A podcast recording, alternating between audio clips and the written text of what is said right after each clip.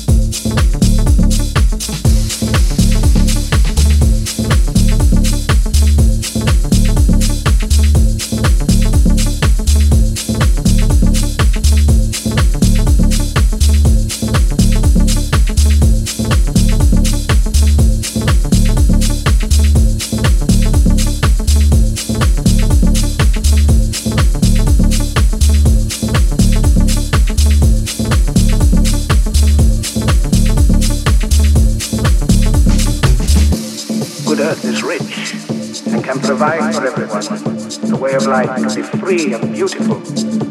But we have lost the way.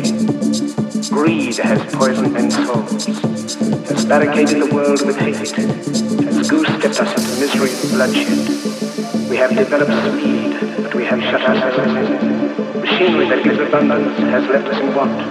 Our knowledge has made us cynical, our cleverness hard and unkind. We think too much, too, too, too, too.